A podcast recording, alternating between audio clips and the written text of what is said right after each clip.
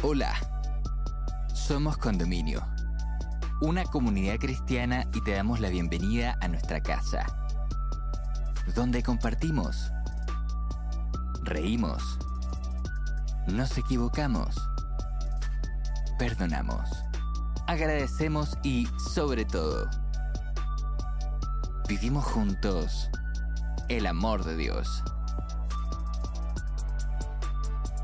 Llegamos a ti con nuestra serie Aventuras en el Desierto, presentada por nuestro amigo de la casa, Marcelo Acevedo, donde reflexionaremos en el episodio titulado Buscando Salvación.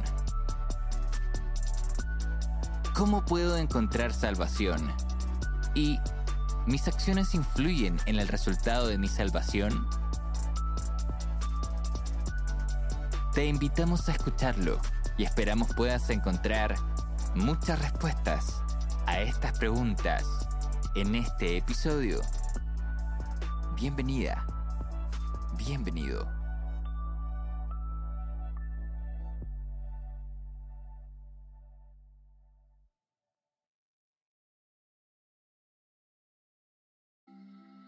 Hola amigo, ¿cómo han estado? ¿Qué ha sido de su vida? ¿Cómo ha transcurrido su vida? Estamos una vez más compartiendo algunas reflexiones respecto de la palabra de Dios, de la Biblia, de, de los distintos pasajes del pueblo judío especialmente. Habíamos hablado sobre la ley y el orden, habíamos hablado sobre la salida de Egipto. Y este era un pueblo que venía saliendo de la esclavitud, lo dije en, cuando hablamos sobre la salida de Egipto. Ese, ese setting que tienen ellos en su corazón, en su alma, de ser esclavos durante 400 años, cuatro siglos, eh, los hace ser de una manera y relacionarse con Dios de una manera eh, desde la orilla de la esclavitud, desde la orilla de sentirse postergado, de sentirse sobrepasado por el otro, de sentirse eh, mal con la autoridad. Durante todo el trayecto en que eh, el pueblo judío fue caminando en el desierto, eh, hubo quejas, hubo eh, cosas que le pedían a Dios, pero desde, siento que iban desde eso de ser esclavo. Desde yo te solicito y a Moisés le decían y nos trajiste al desierto eh, a morir cuando eh, Dios abre el, mar rojo. Eh, después que pasa ahí el cántico de Moisés, que está la alegría, la alabanza por esta, por esta suerte de, salvación divina. Pero después siguen, querían, nos vamos a morir de hambre, por lo menos en Egipto, aunque éramos esclavos, teníamos comida, teníamos... Y Dios le manda el maná, eh, después les manda unas, unas aves para que coman. Es decir, siempre eh, ellos vieron la gloria de Dios frente a ellos, pero le pedían como quien fuera un faraón. Solucionan los problemas. Eh, estamos solos, vamos a morir acá. Mejor morir en algo seguro, aunque fuéramos esclavos, a morir aquí en el desierto rodeado de, de la nada misma. Ellos mismos eran los que tenían que, que resetearse en ese sentido. Dios los hace caminar 40 años en el desierto. Porque tenía que haber una nueva generación que naciera sin haber estado bajo la influencia del faraón o, sin tener que ser esclavo. Y es este nuevo pacto el que está, quiere establecer Dios con su pueblo, con un pueblo que no, no le tema porque es el faraón, porque él tiene la imagen del faraón, ¿no es cierto? Ellos tienen esa imagen de poder que los podían matar y todo, pero les da algunas cosas, les da cierta seguridad. Dios quiere tener eh, alguien con quien establecer un, un, lazo cercano, un vínculo, ¿no? Un, eh, una relación de amistad, una relación en que hay sentimientos de por medio.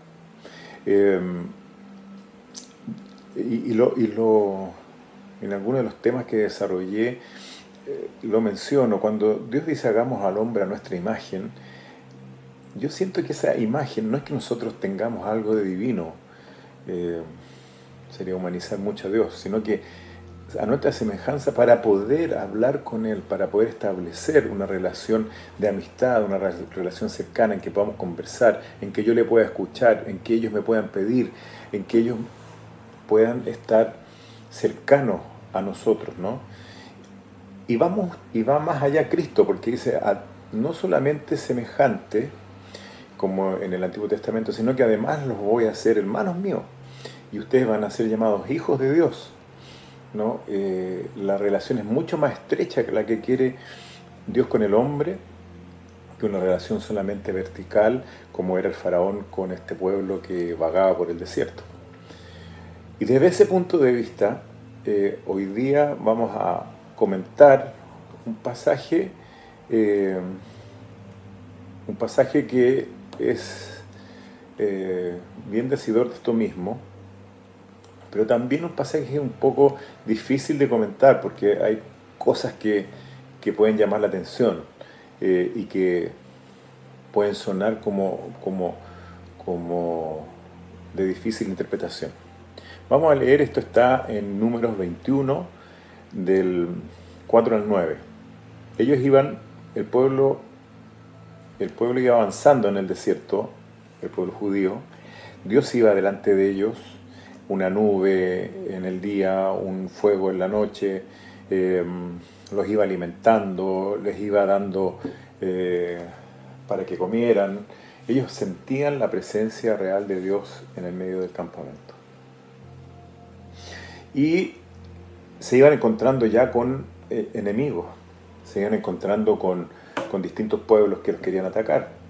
Pero fueron ganando las batallas, Dios fue dando la batalla por ellos, y fueron ganando y fueron derrotando a los pueblos que les salían al encuentro o que querían derrotarlo. Ahí también se ve una insistencia de Dios de querer ser, hacer de ellos un pueblo independiente, un pueblo libre, que, ya no estuviera sometido eh, al dominio de otro.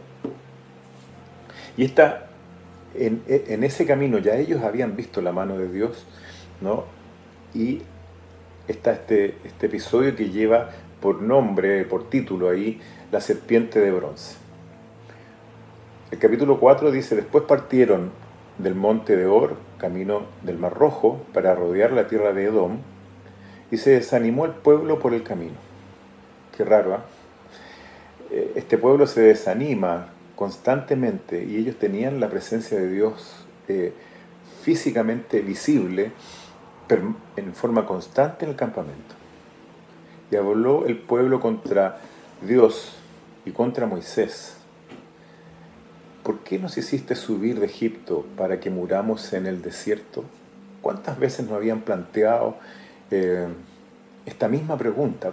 ¿Por qué nos hiciste subir de Egipto para morir en el desierto?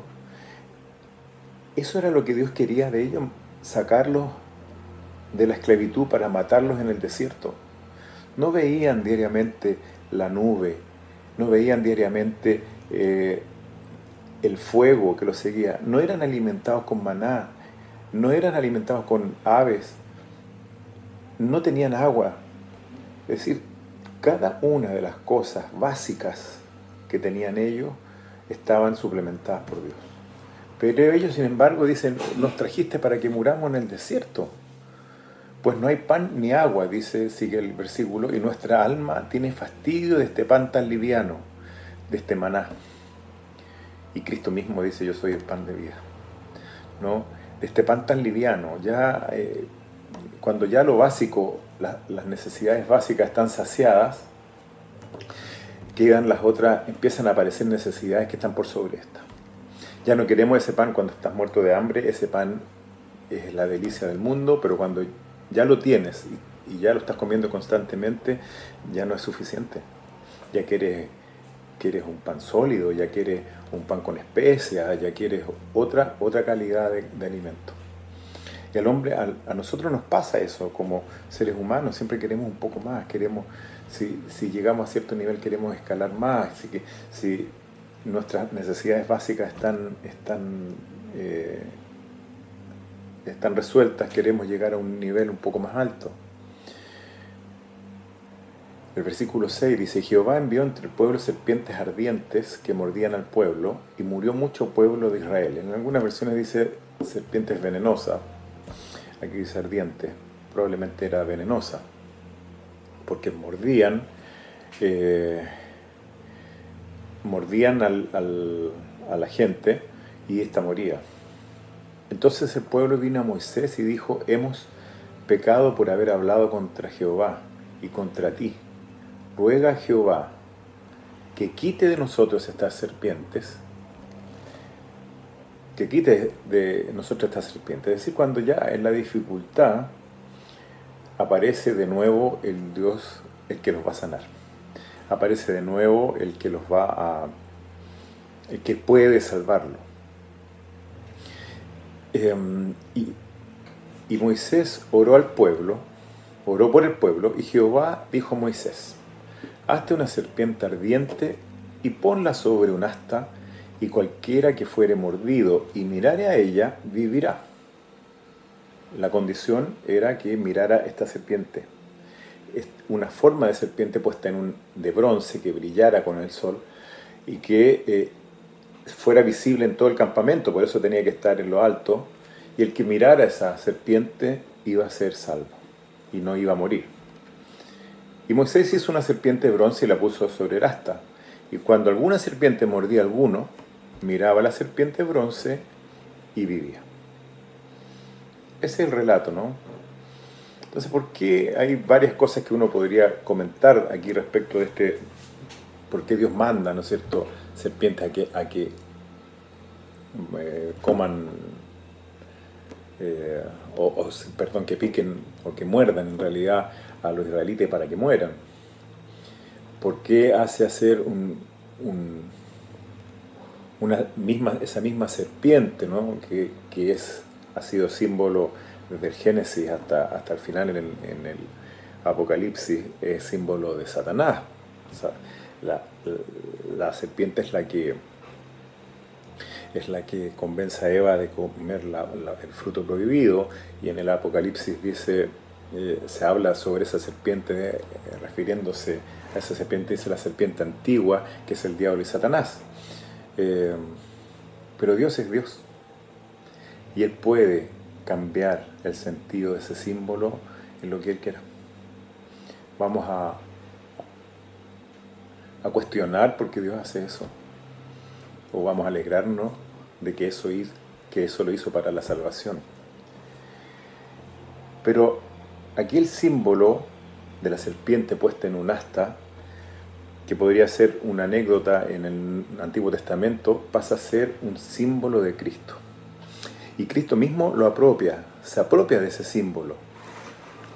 Juan 3, 14 y 15 dice, así como Moisés levantó la serpiente en el desierto, así es necesario que el Hijo del Hombre sea levantado para que todo aquel que en él cree no se pierda, mas tenga la vida eterna. El propósito de Dios es ese, que todo aquel que en Él cree no se pierda y tenga vida eterna. No que la serpiente lo salva, porque ahí estamos, estamos dándole un valor a un objeto y que en uno de los mandamientos dice no te harás imagen. No te harás imagen cuando la vas a adorar a esa imagen por lo que no por lo que representa, sino que por lo que es esa imagen. No te harás imagen de nada de lo que está arriba, dice el mandamiento. Esta es una imagen que al mirarla estás mirando no la imagen que te sana, sino es el que mandó hacer esa imagen el que te sana.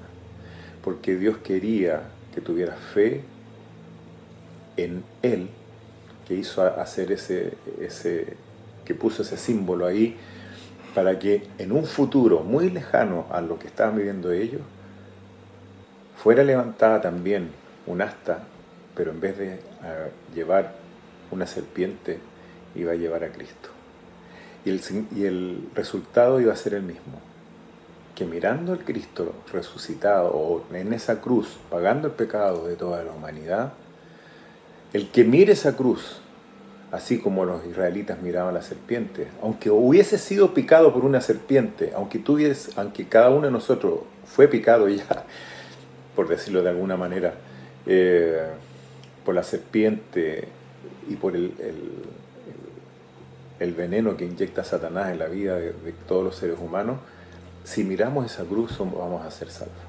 No porque nosotros seamos, tengamos mérito, no porque eh, e, ese símbolo eh, ese símbolo nos va a salvar como símbolo, sino porque el que está arriba en esa cruz es Cristo.